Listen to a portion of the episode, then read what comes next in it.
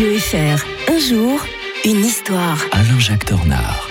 Il est de retour euh, du week-end, l'historien de Radio Fribourg. Bien le bonjour Alain-Jacques Tornard. Bonjour Mike. Euh, on va revenir avec vous en 24 avril 1915 pour évoquer un événement euh, pénible hein, de, de l'histoire récente. C'est le, le génocide arménien, le premier du XXe siècle et malheureusement pas le dernier. hein. Oui, alors un sujet hautement délicat. Il faut reconnaître que nous sommes assez audacieux de traiter ce sujet parce que nos, nos amis turcs, moi j'adore la Turquie, mais nos amis turcs sont euh, très euh, réticents à reconnaître à l'heure Mhm. actuelle encore. Et d'ailleurs, quand on en parle chez eux de cela, on risque même euh, de gros ennuis, tout simplement. Ils n'ont pas tourné la page de cette terrible histoire. Ça, il faut le reconnaître. Le 24, euh, c'est un samedi, le 24 avril 1915. Euh, on est à Constantinople, ça s'appelle pas encore Istanbul, la capitale de l'Empire ottoman. 600 notables arméniens sont assassinés sur ordre du gouvernement. C'est le début du génocide, en effet, le premier du XXe siècle.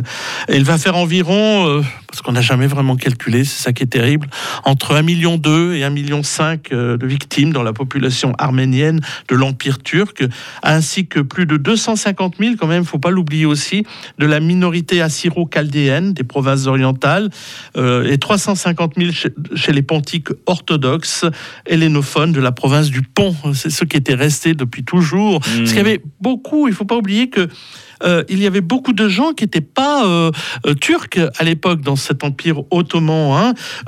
Les chrétiens représentaient à, la, à la veille de la, de, de la guerre, première guerre mondiale 30 à 40% de la population. Les Slaves aussi, les Grecs, les Arméniens, des Caucasiens, des Assyriens. C'était ce qu'on appelait des protégés, des dim- dhimis en arabe coranique.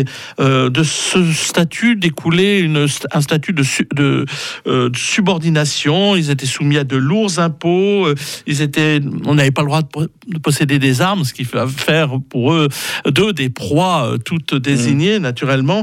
Euh, L'Empire ottoman connaît- comptait environ 2 millions d'Arméniens à la fin du 19e siècle sur une population totale de 36 millions d'habitants. C'est quand même assez important. Mais c'était pas la première fois qu'ils ont eu de très gros euh, ennuis. Ils avaient réclamé des réformes entre 1894 et 96 et euh, le sultan en avait fait massacrer 200 à 250 000 pour les dissuader d'aller plus loin.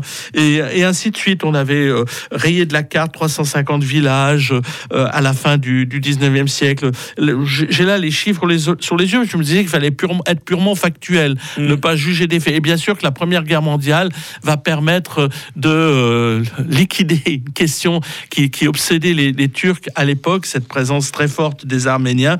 Et la loi provisoire de déportation du 27 mai 1915 va fixer le cadre réglementaire de la déportation des survivants et de la spoliation des victimes. On va les envoyer dans le désert de Syrie en s'arrangeant bien entendu pour qu'ils ne trouvent rien à manger. Eh bien, Mm. Et euh, ainsi vont disparaître des, des- des centaines de milliers d'ho- d'hommes et de femmes, d'enfants. Le traité de Sèvres avait prévu en 1920 qu'on punisse les, les coupables. Puis en fait, ensuite, euh, Atatürk avait réussi à, à amnistier tout ce, tout ce monde. Et euh, voilà, on n'en avait plus réentendu parler jusqu'à la fin du XXe siècle. L'historien de Radio Fribourg à nouveau avec nous euh, demain matin. On évoquera euh, le 25 avril 1841, Mayotte qui devenait française. Un problème pour les Comores. Vous nous raconterez ça demain, Alain Jacques Tornard. D'ici là, je vous souhaite la meilleure des journées. Bonne journée à